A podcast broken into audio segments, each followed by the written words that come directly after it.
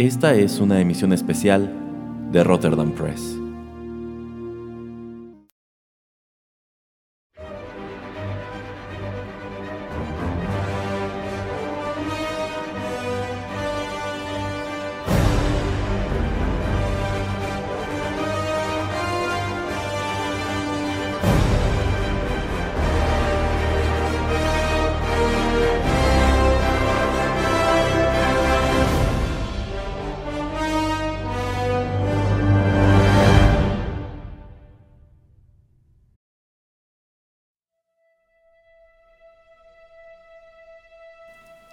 Hola, ¿cómo están? Los saluda Erasmo en los micrófonos de Rotterdam Press y les doy la bienvenida a esta emisión especial en la que me acompañan en estos micrófonos el señor Juanito Pereira. Hola, ¿qué tal? Y también el padrino Larios. Hola, buenas noches.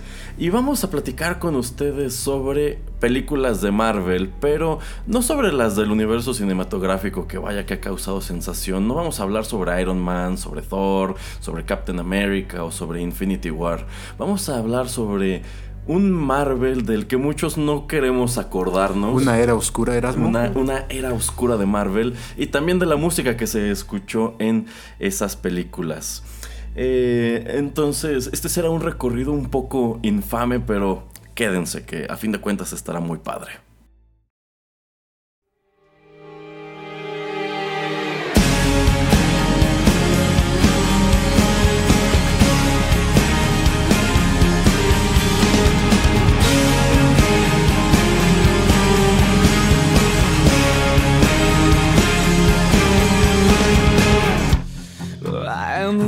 Vision, I am justice. Never thought that I could love.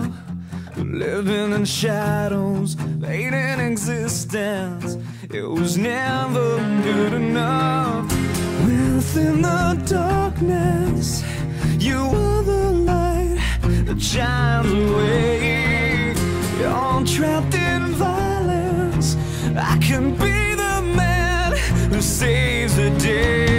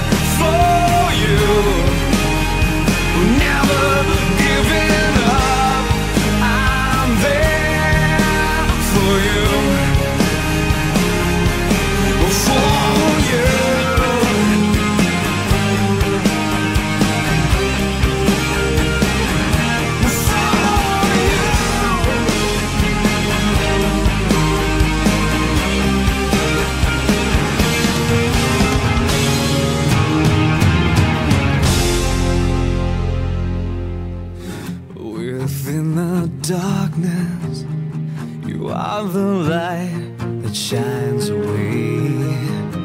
In this blind justice, I can be that man who saves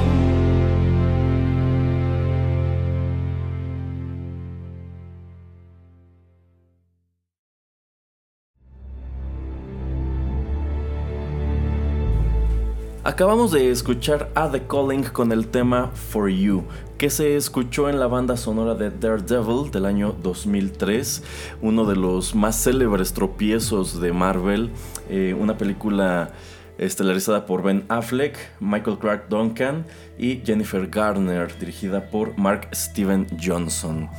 A ver, padrino, ¿usted qué nos puede decir sobre Daredevil? pues todavía me acuerdo cuando la fui a ver al cine. mm, híjole, salí muy triste, salí muy triste. Eh, en lo particular porque leía el, el cómic y me encantaba el personaje y una falta de profundidad del personaje horrible, horrible. Eh, unos efectos especiales también horribles.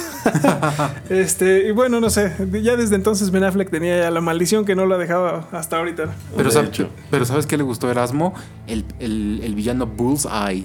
Ah, sí, uy, no, me encanta. Esa es la mejor actuación que ha tenido este güey desde en toda su Ferrell. carrera. Col- Colin Farrell en toda Colin- su Colin carrera.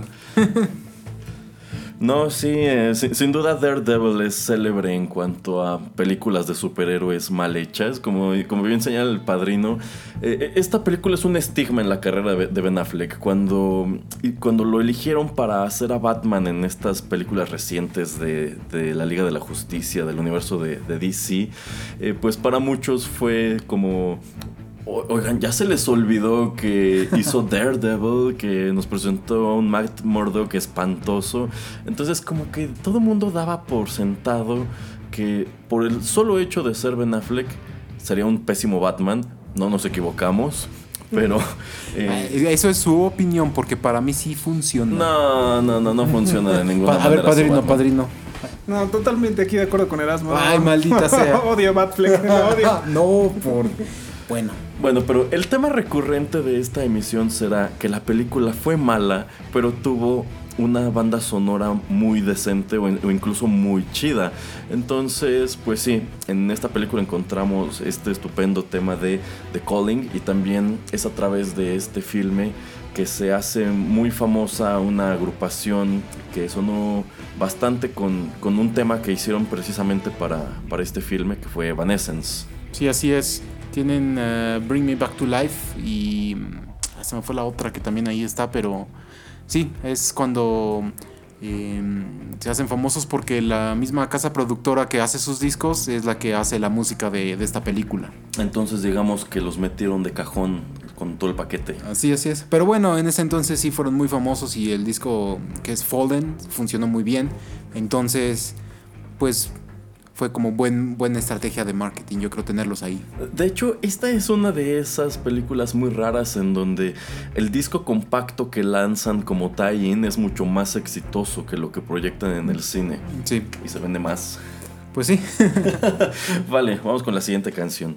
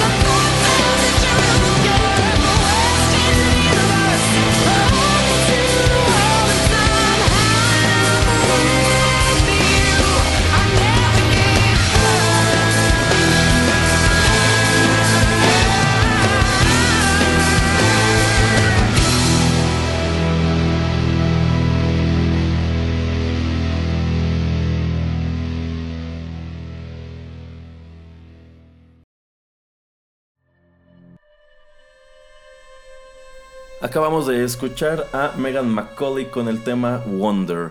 Esto se escuchó en la, llamémosla secuela espiritual de Daredevil, Electra, aparece en el año 2005. Jennifer Garner retoma este, este papel y esta es una pe- película dirigida por Rob Bowman. Eh, sabrán, el señor Pereira hizo la selección musical de, de este programa y díganos, ¿de dónde sacó esta canción? De- del soundtrack, porque la verdad no conozco a las- al artista de No, ningún yo- yo otro lado. tampoco. Yo- Yo creo que ya ni existe o yo qué sé. De hecho. Bueno, eh, Electra también es infame en la, en la historia de Marvel en el cine. De hecho, si Daredevil fue mala, Electra estuvo pues varios escalones por debajo. Que yo no me explico cómo sale, como dices, como secuela después de que no fue tan bien recibida Daredevil. No, no lo entiendo. Eh, sí, en realidad creo que allí tendríamos que fijarnos eh, comercialmente cómo le fue, porque, bueno, es muy común que aparecen películas que no, no le gustan ni a los consumidores ni a la crítica, pero que a fin de cuentas son muy rentables si hablamos en un aspecto monetario. Entonces, eh, si, la- si Daredevil hizo dinero, lo más probable es que hayan querido explotar este universo que empezaban y que llegó hasta aquí. O en su defecto, yo siempre he creído que esta película eh, surge a raíz de que Jennifer Garner era una actriz muy popular en aquel entonces y nada más. Y yo, sí, ah, Padrino, por favor. Sí, creo que yo iba a eso. Este, una de las cosas que más llamaron la atención de, de, de Daredevil fue precisamente Jennifer Garner. Entonces, eh, mucha gente yo creo que empezó a preguntar quién era, ¿no? Y llamó bastante la atención, no por su, su gran papel que haya hecho en la película, o porque haya sido muy buena este, su actuación, pero yo creo que a lo mejor bien hay una oportunidad de, pues, de hacer mercado, ¿no? Que no resultó al final. Sí, porque ahí tenía mm, su serie de televisión, se llamaba Alias, creo. Alias, sí, Ajá, que- entonces- de hecho es donde la descubren. Así es. Y yo creo que también es una manera de tratar de ver si existe para el mercado para las heroínas, ¿no? Con este boom que se da a principios de los 2000 de, muchas películas de superhéroes, ver si un personaje en el papel principal que fuera mujer podría llevar toda una película. Claro que la historia no le ayuda en nada, pero pues el material de donde viene la historia pues es muy rica, entonces yo creo que no pudieron eh, plasmarla bien en, un buen en un buen eh, script y pues ya no supieron exactamente qué hacer. Tanto así que el leitmotiv de la película en realidad es el eye candy, porque a fin de cuentas también contratan a, a otra actriz que quisieron impulsar eh, a través de este filme, pero bueno, a diferencia de Jennifer Garner, ella, ella nunca, nunca de- despegó, que era Natasha Malt, quien, bueno, ella era una actriz europea, eh, decide hacer el salto al cine, pero sus primeras incursiones fueron desastrosas y pues su carrera no, no arrancó. Sí, hablando de eso, de las cosas, digamos, infames, pero que me acuerdo de esa película. Si ustedes tal vez buscan en, en internet pueden ver cómo camina Jennifer Garner eh, como Electra y el movimiento de cadera es... eh, no Muy es- no es- exagerado. pero no es ni sexy, o sea, es súper exagerado que, es- no sé, hasta da pena, me da Eh, risa sí, verlo. Sí, sí, en realidad, porque es como un momento hasta de pasarela. Es cuando ya trae este trajecito rojo. Eh, y, y efectivamente. No, no, no, en realidad no lo encuentras atractivo, sino que te imaginas al, al director gritándole eh, más contoneado, más contoneado. Entonces, no, no, no funciona. Es, es- es un desastre en general. Pues sí, pero padrino, usted que, lee- que leía más ese, eh, bueno, el cómic de Daredevil, de donde viene el personaje, eh, Electra es un personaje muy importante. Bueno, ya lo vemos un poquito más ahora con la serie de Netflix, En pero, la serie de Netflix. pero en el ahora sí que en papel, en el cómic. Claro, un super personaje, la verdad. Eh, yo creo que los cómics ya desde hace mucho antes que las películas debían ser referente de buenos personajes femeninos, ¿no? Y este era uno que pudieron haber explotado genial, ¿no? Y la oportunidad se les fue horriblemente, ¿no? Yo creo que ahí es como esta diferencia creativa que hay. Digo, yo sé que se tiene que adaptar una, a otra, ¿no?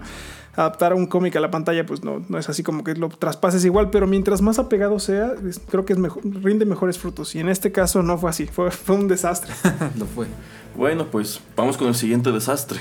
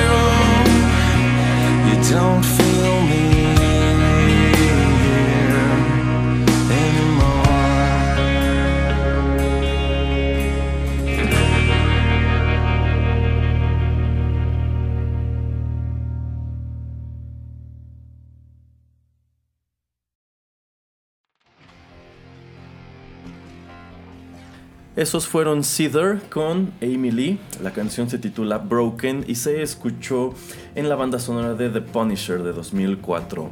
Este filme estuvo estelarizado por Thomas Jane, John Travolta y Rebecca Roman y fue dirigido por Jonathan Henslich. A mí esta canción me encanta, me encanta. La es- canción está muy padre, pero bueno, The Punisher es otro de los títulos infames de, de Marvel. Es una. The Punisher es un personaje al que trataron de hacer funcionar en el cine no una, sino tres veces. De hecho, este era el segundo intento. El primero fue con Dolph Lundgren. Eh, Es, es una película célebre por lo cheesy y lo mala que es. Eh, esta película con Thomas Jane, eh, para la gran mayoría no funciona, sin embargo, resulta que para el señor Pereira sí. Sí, a mí me agrada la, la película, no se me hace de lo más espectacular, pero yo no entiendo por qué es la crítica tan mala. Ahorita el padrino Darius nos va a decir por qué, pero, Sí, sí. pero a mí sí me gustó eh, que fuera John Travolta el, el villano principal y que Rebecca Romaine fuera como... y los vecinos que viven en el mismo edificio que, que Punisher, que Frank Castle. Y después que eh, le mandan a dos o tres como mini voces. El, el ruso y el, y el, este, el, el tipo mariachi. Ajá. A mí me gusta eso de que tenga como pequeños, pequeños mini voces. Y luego guerra, con, guerra de las drogas y todo. No, es todo un drama. A ver, padrino, dígame por qué estoy equivocado. señor ¿por Pereira, qué? es, sorprendente, pero todo lo que usted acaba de decir está mal. y no sabe a qué nivel estaba. sí, no, ni siquiera sé por dónde empezar. este. no, no es Punisher, o sea, es como una especie de Vengador Anónimo soft. algo así. No sé. Eh, yo esperaba ver sangre, eh, unas tácticas militares, no sé, brutales. A este. Charles Bronson. sí, nada más faltaba. Este, no, la verdad, este, Travolta, la verdad, se me hacía un personaje muy, muy suave, nada, no me inspiraba odio, que de alguna manera son el tipo de personajes que son súper nefastos, son la peor escoria y son las que se encargan de, de asesinar. Punisher. John Travolta es un pésimo villano donde lo pongas. Sí, o sea, como que sientes que va a empezar a cantar o a bailar en cualquier momento. Sí. Y bueno, eh, The Punisher tiene una no secuela, es un reboot que aparece, me creo que tres años después, dos, tres años después, que se llama Warzone. Y literal es, es relanzar al personaje de nuevo. Es una producción con muchísimo menos presupuesto. Creo que ni siquiera salió al cine, sino que la mandaron No, directo, directo a video. Y pues es de estos casos en donde agarra todo lo malo de la película anterior y lo multiplica. Pero bueno, a ver, ustedes dos. Gracias a todas esas películas y también la de Daredevil es que tenemos buenas series en Netflix, ¿no? Eh, bueno, eh, no, no- no sé cuán válido sería decir que esto era como...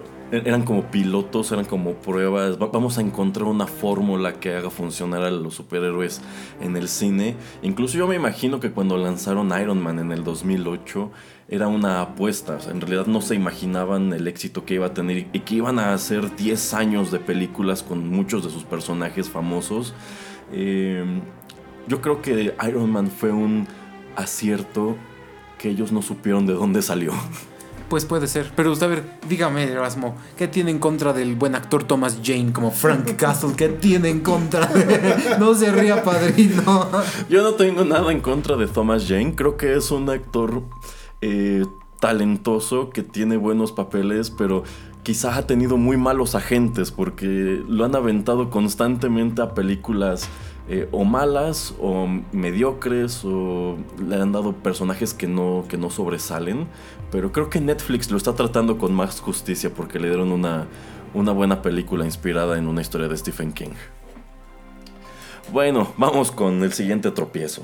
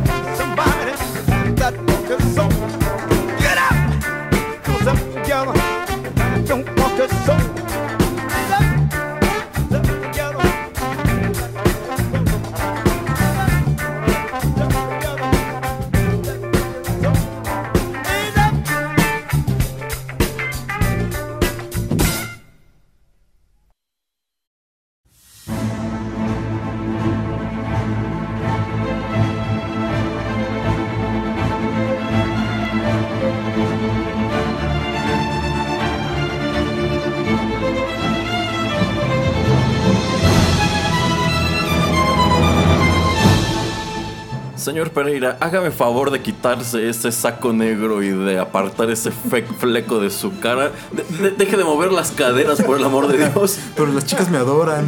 No, cállese.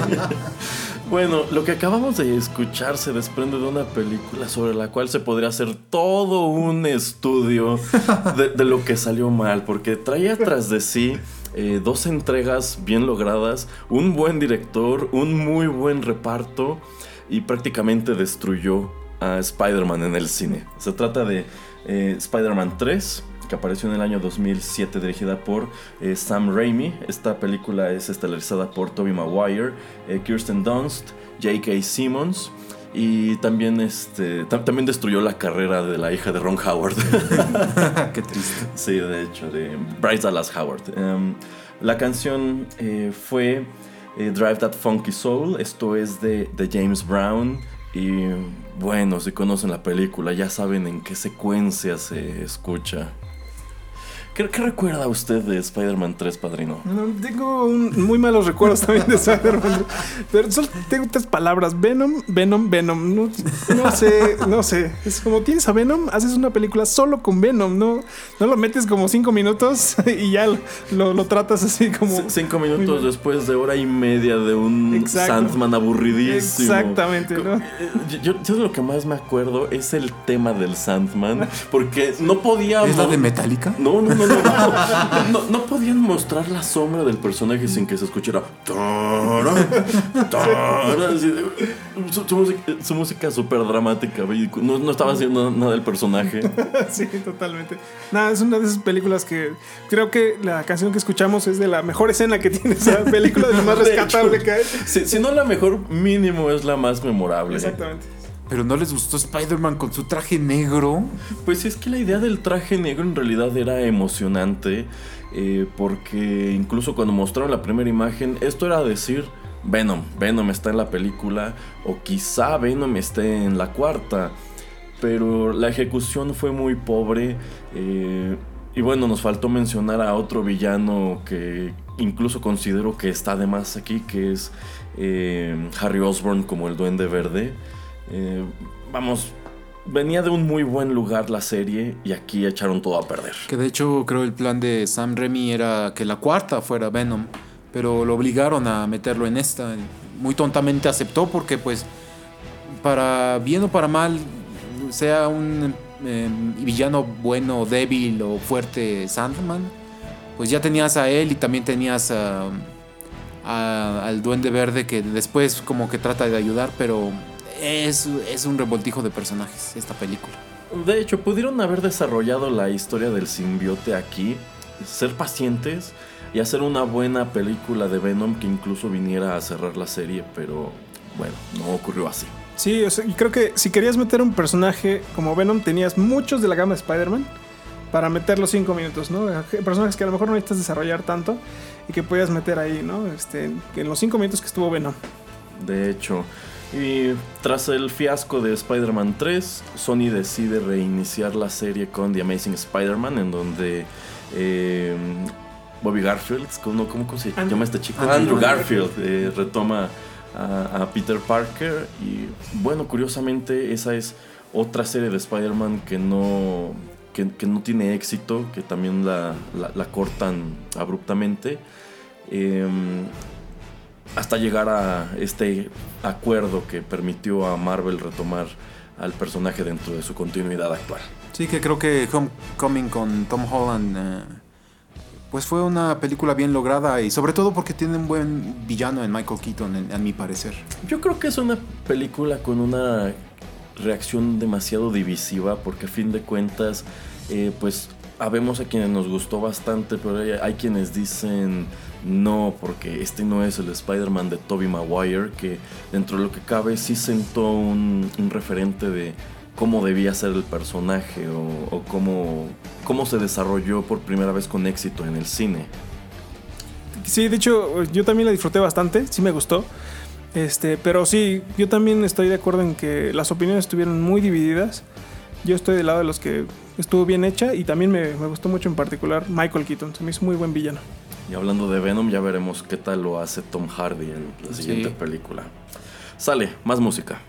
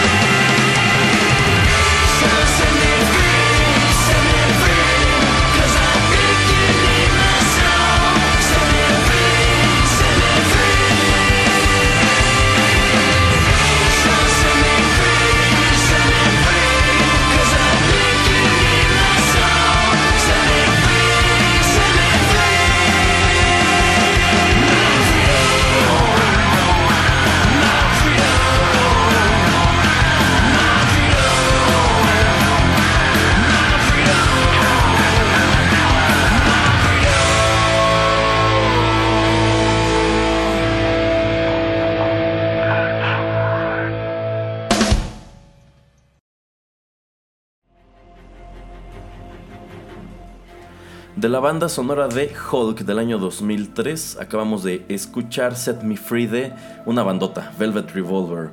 Esta película fue dirigida por Ang Lee, tuvo como protagonistas a Eric Bana y Jennifer Connelly. Y en su momento fue una gran apuesta por el monstruo verde, pero bueno, a pesar de tener un buen director, un buen reparto, a pesar de que parecía una buena idea, la ejecución fue considerablemente pobre y Marvel se encontró en el mismo escenario de tener que relanzar al personaje poco después, eh, dada la mala recepción de la película. Pues sí, pero a- de aquí de nosotros a que sí, a quien sí le gustó fue el padrino. Jennifer Connelly, me encantó. este, sí, no, o sea, es de esas cosas raras que te pasan en la vida, ¿no? Estoy de acuerdo en que, que fue mala película, pero por alguna extraña razón, con todo lo malo que tiene, me gustó. Y yo creo que era porque tenía mucho tiempo que yo tenía ganas de ver Hulk. Obviamente no lo vi como quise, pero de, de todas maneras creo que fue algo, no sé, que me agradó. De esos, de esos gustos culposos, lo tengo que reconocer. Pero es que Hulk no aparece hasta como una hora después de que empezó la película. Antes de eso tienes una gran cantidad de exposición desarrollada de una manera muy aburrida. Es una película que casi no tiene música o donde la tiene apenas y se escucha. eh, y es muy curioso que haya fracasado. Porque en este momento Ang Lee venía bastante poderoso, venía de haber ganado el Oscar con Brokeback Mountain, entonces eh, fue como, ah, seguro ah, nos presentará algo interesante, pero incluso esta propuesta que hizo de narrar la historia en paneles, como si se tratara de un cómic, para mí no funciona en absoluto, incluso me, me causa ruido, me confunde y es estéticamente desagradable. Yo, yo no lo puedo refutar, tiene toda la razón. yo creo que tiene que ver más que ver con este mis las perversiones y los problemas emocionales que yo tengo, que, al- que algo me gustó de esa película. No puedo exactamente decir qué, pero me gustó algo de esa película. Pero bueno, quizá al, al padrino le llama la atención que es un Hulk demasiado introspectivo. Es, es un Bruce Banner muy conflictuado que tiene tras de sí todo el trauma de, de- de su padre.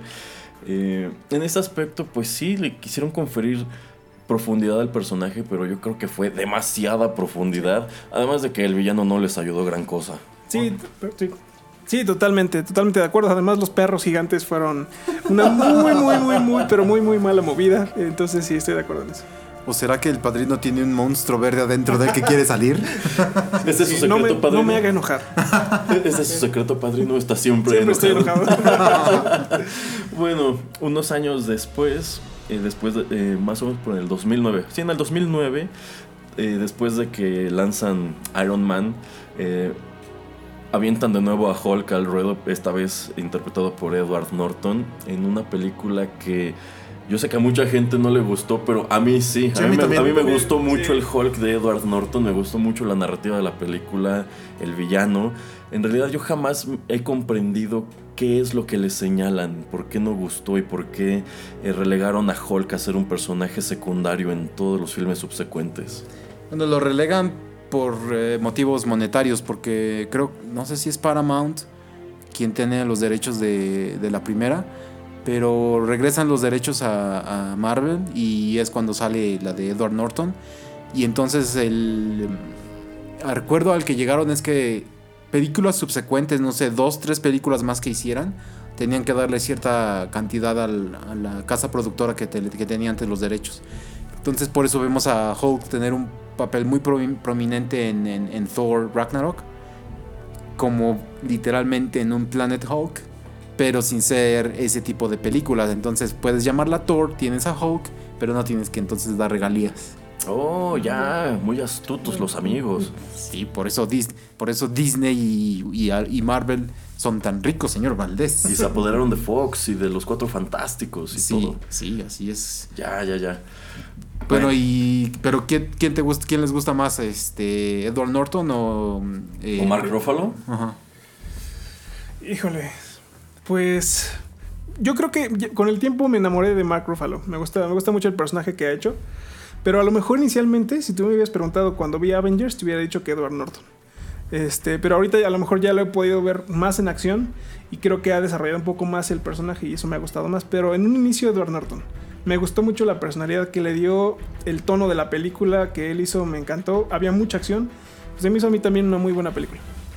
Em, igual, incluso cuando supe que Mark Ruffalo tomaba el papel de Bruce Banner, yo había entendido que con esto estaban sacando de la continuidad la película de, Edward Norton, pero no, en realidad es parte del MCU. Eh, también me hubiese gustado verlo en, otro trabajo, ver a dónde iba a llevar el, el personaje. Yo creo que es una gran desgracia que no, no se lo hayan permitido, pero con el paso del tiempo creo que Mark Ruffalo ha, sa- ha sabido eh, trabajar el personaje muy padre. Bueno, a ver, pero no se lo permitieron a Edward Norton porque él pedía bastante aumento Ah, salarial. bueno, es que Edward Norton es un tipo es un tipo muy complicado.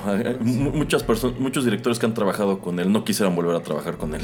pues sí, es. eh, siento que es hasta muy real, por ejemplo, en la película de Birdman. Siento que Sí. así es él en vida real. Es que yo siento que en esa película tanto Michael Keaton como Edward Norton son muy ellos. Sí, sí. Ok, más música y ya casi terminamos.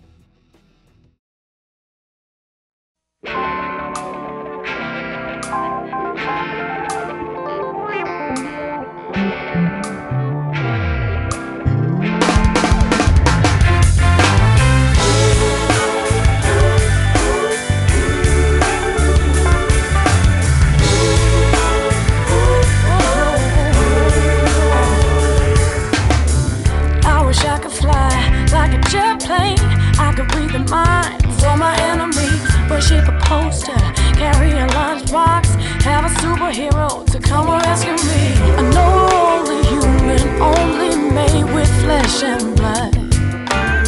I shouldn't have such expectations waiting here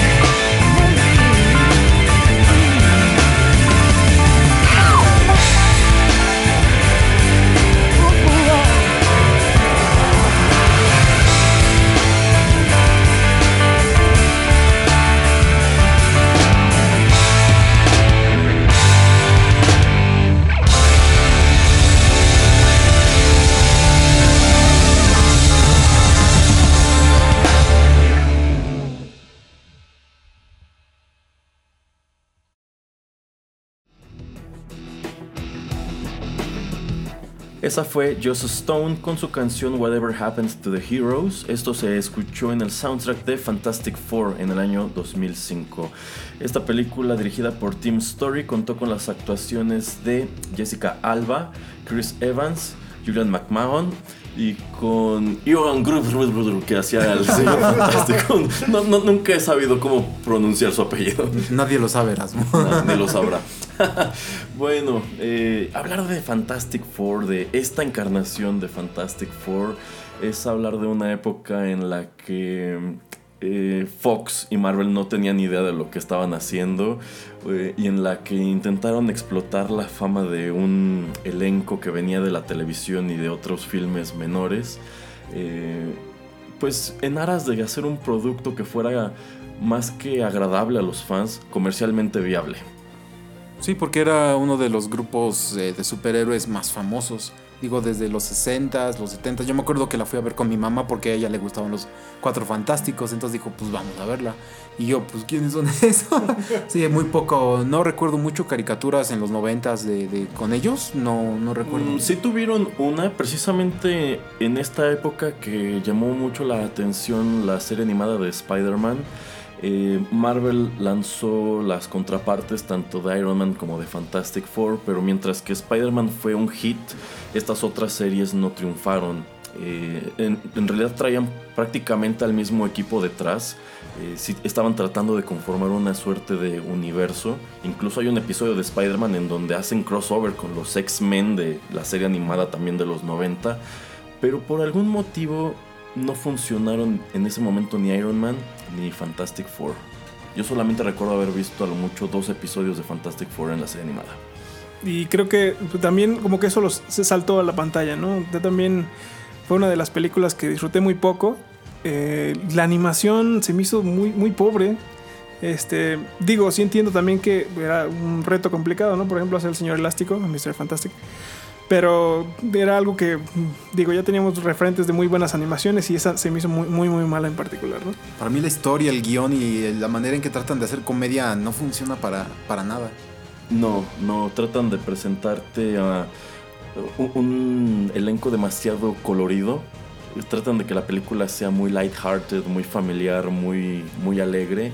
Y, y no funciona. Y yo creo que esa ha sido la maldición de los cuatro fantásticos, eh, tanto en la animación como en el cine, pero de, de toda la vida. Porque si nos regresamos a los 70, cuando hicieron eh, esta serie animada, en donde incluso no, pu- no pudieron meter a The Thing porque Hanna Barbera tenía los derechos del personaje, tenías al mismo tiempo una serie de los cuatro fantásticos y medio demasiado mediocre, y una serie de The Thing realizada por Hanna Barbera que era tan mala que, que resultaba buena, pero en general son personajes no muy afortunados en- sus adaptaciones. Pero es algo de que yo ahorita no entiendo porque, por ejemplo, tienes un equipo que puede estar viajando mucho al espacio y alguien que llegó y les robó toda la audiencia y todo fue alguien que yo no conocía que son los, la- los guardianes de la galaxia que salieron de la nada y bueno, ahora son el, son el hitazo, ¿no? O sea, van a ser una parte esencial de Infinity War. Entonces yo no entiendo cómo tienes algo que era súper famoso con muchas generaciones como los Cuatro Fantásticos y no pudieron. Bueno, no pudieron en parte porque Marvel no tiene los derechos de los personajes, los tiene Fox. Por eso ellos, en vista del auge que dio Marvel a los superhéroes en el cine, deciden relanzar a este equipo con un elenco que se robaron literal de House of Cards y también de la película de Whiplash. Em, en una cinta que prometía mucho, una, una cinta que a mí me hubiese gustado que fuera el The Dark Knight de estos personajes. Y vamos, es a donde la habían encaminado, pero pues una serie de malas decisiones durante la producción se aseguró de que eh, fuera condenada a, a un lugar infame en la historia, al igual que las, que las dos anteriores. Estoy seguro que al padrino le gustó y le encantó y la tiene hasta en Blu-ray. Sí, así es. La edición especial de lujo. este, con su caja metálica y todo. Eh, sí, creo que también eh, los personajes, no, bueno, me refiero a los actores. Eh, como platicábamos hace un rato, lo sacaron de varias series que tenían mediano éxito. Y tampoco el, el elenco a mí me atraía mucho, ¿no? Tampoco había gente muy conocida que, que, hiciera como que me llamara la atención ver la película. En realidad, la gran apuesta de la primera película de los, de los Cuatro Fantásticos se llamó Jessica Alba. Claro. Sí. Toda la publicidad de la película giraba en torno a ella. Que es también de esas cosas rarísimas que todos la conocen como castaña y la pintan de rubia y... O sea, si vas a, a escoger y, a Jessica no, so- y Alba... no solamente la pintaron de rubia, le pusieron ojos azules. Sí, ese es, para mí eso es súper problemático. Ya déjala como es ella natural. Porque Ajá. es, el cambio es tan radical que hace demasiado ruido. Contraste. Porque a fin de cuentas Chris Evans tampoco es totalmente rubio. Entonces si te hubieran presentado a, a los dos actores con su cabello en el color natural, no- en realidad no, no entrabas en ninguna suerte de conflicto. Tradicionalmente Sue Storm es rubia, pero creo que a nadie no- nos hubiera causado gran ruido. Algo que sí me causaba mucho ruido eran los, los pupilentes azules que utilizaba, que se, se le veían muy, muy falsos, no, no me gustaban para nada. Sí, y lo que dices, eh, bueno, lo que hablamos acerca de estos dos equipos de, de los cuatro fantásticos de las dos películas de los 2000 y la nueva, creo que no existe como el carisma, no existe camaradería, eh, no, hay, no hay como amistad, como que tuvieron que irse, no sé, a tomar unas cervezas varios, varias veces antes de, de filmar porque... Pues no, no se ve algo como una sinergia en, el- en ese equipo. En el, equipo- los dos en equipos. el primer equipo, yo en los únicos que encontraba una, una dinámica agradable era entre la, la antorcha humana y la mole. Sí. Eh, Esta pues relación donde se buleaban mutuamente. Para, para mí eran los, los únicos personajes que funcionaban. Eh, también creo que desarrollaron más o menos todo este conflicto interno de la mole de que pues de los cuatro él es el que se convierte en un monstruo. Tienes a este equipo de tres personas muy atractivas y a él le toca convertirse en, el- en la criatura de piedra. Pero lo que lo único que me acuerdo de verlo con su gabardina y eso, me puse a pensar en las tortugas ninja. en la primera película. Pero es que sucede que la gabardina y la fedora sí son algo del cómic. Eh, eh, o sea, esto mismo que hacen las tortugas ninja de ponerse una gabardina y, con- y así salen al mundo, también lo, lo llegó a hacer la mole en alguna etapa de, la- de los cómics. Entonces, estoy de acuerdo en que se ve ridículo, a nadie engaña, eh, pero e- es canon. Ok. Bueno, pero hay maneras, señor Erasmo, de presentar las cosas en el cine para que Sí, funcionen. sí, hay, hay maneras. Y bueno, eh, Fantastic Four eh, no funcionó del todo. También me es inexplicable cómo se atrevieron a hacer la secuela. Eh, Que es horrible, es peor. que- sí, que es horrible, en donde te presentan a un Silver Sur- Surfer pusilánime, en donde te presentan o no terminan de presentarte a, a- a Galactus. Eh, no, no, no funciona en absoluto. Todas las cosas que hizo mal la primera aquí las, las multiplicaron, incluyendo lo- las malas bromas. Y pues es donde los personajes se detienen y por desgracia el, el intento que hace Fox más adelante de revivirlos tampoco fue fructífero. Y una de las grandes apuestas eh, que se han hecho ahora que Disney compró a Fox y tiene de regreso los personajes es que por fin los incorporen a esta continuidad con éxito. Cruzamos los dedos, cruzamos los dedos. No me extrañaría que hubiera un tipo de. Eh, ¿Cómo se llama eso? De pasar el- el- la, la batuta eh, cuando termine Guardians of the Galaxy Volumen 3. Ujú. Que en los últimos instantes llegue este equipo de los Cuatro Fantásticos. Sí, yo creo que algo, algo de ese estilo sucederá. Dejaremos de ver a los personajes de los últimos 10 años y arrancarán una continuidad seguro con los Cuatro Fantásticos y también con los X-Men, eh, Captain Marvel, Black Panther. Eh, digamos que hagan su, su suerte de New Avengers. Eh, pero bueno, algo que no debemos olvidar de estas películas de Fantastic Four es que en realidad aquí hay un comeback muy interesante que es eh, como Chris Evans despega con, con el personaje de, de Steve Rogers, el Captain America, en esta continuidad, sin que en realidad causara gran conflicto. El- O controversia. o controversia su trabajo anterior en, en- en Fantastic Four. Algo que me sorprendió es cómo incluso ya casi no se parece. De hecho, de Ajá. hecho. En, en realidad, jamás me he fijado si en las entrevistas lo traen a colación. No creo que sea un tema que le agrade mucho. Yo creo que él, mientras menos se sepa que estoy involucrado en esas películas, eh, mejor. Pero es muy interesante cómo él pues regresa de un lugar, digamos, deshonroso a, a- a hacer un person al personaje central de este universo. Del mismo modo que también se redime en su momento Ryan Reynolds de, de un Deadpool al otro. Sí. Y bueno, dice el señor Pereira que Ben Affleck, pero para mí, a mí no me No, convence. Bueno, pero para mí un punto a rescatar aquí es que este eh, tuvieron que hacer películas malas estos tres actores como para poder tener buenos papeles después. Bueno, yo sé que para mí Batfleck, pero los otros personajes como que es extraño que sean este mundo de superhéroes y que no se hayan como ellos rendido y decir, "No, pues no me funcionó, entonces ya no puedo hacer esto ya." Pero es que ahí eso es lo chistoso, que tanto Ryan Reynolds como Chris Evans gozaron de un perdón que por algún motivo no, le, no se le concedió a Ben Affleck.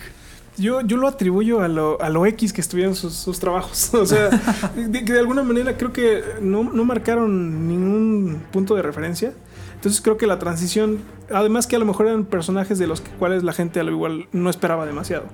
Entonces creo que ayudó muchísimo eso a la transición y, y también en personajes que, bueno, eh, a lo mejor también la, la mayor parte de la población no conocían y pegaron mucho. y que Ben Affleck vive en la sombra de, de, Christi- de ¿cómo se llama? Christian Bale. De Christian Bale.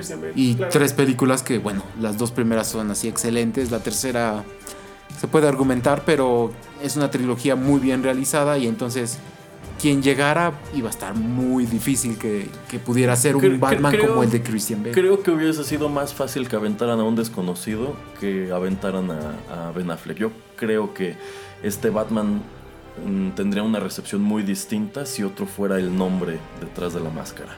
Pero, a ver, con esto de que ya se rumora que lo van a reemplazar, vamos a ver cómo funciona eso.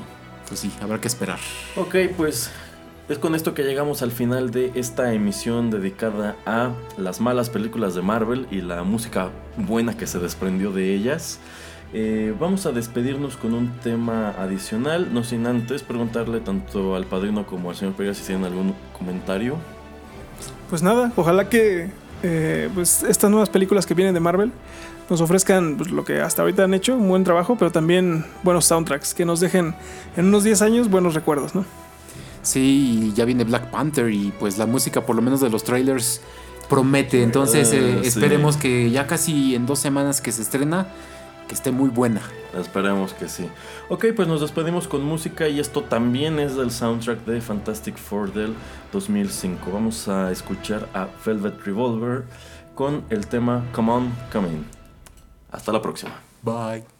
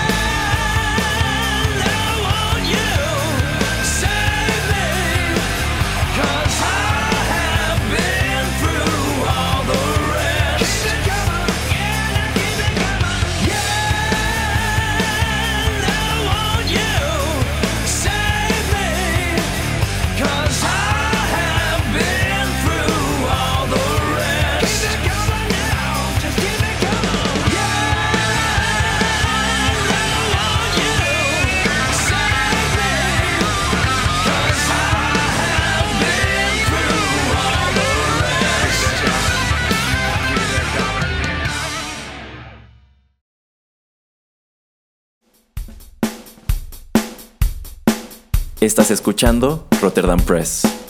Radio como hecha en casa.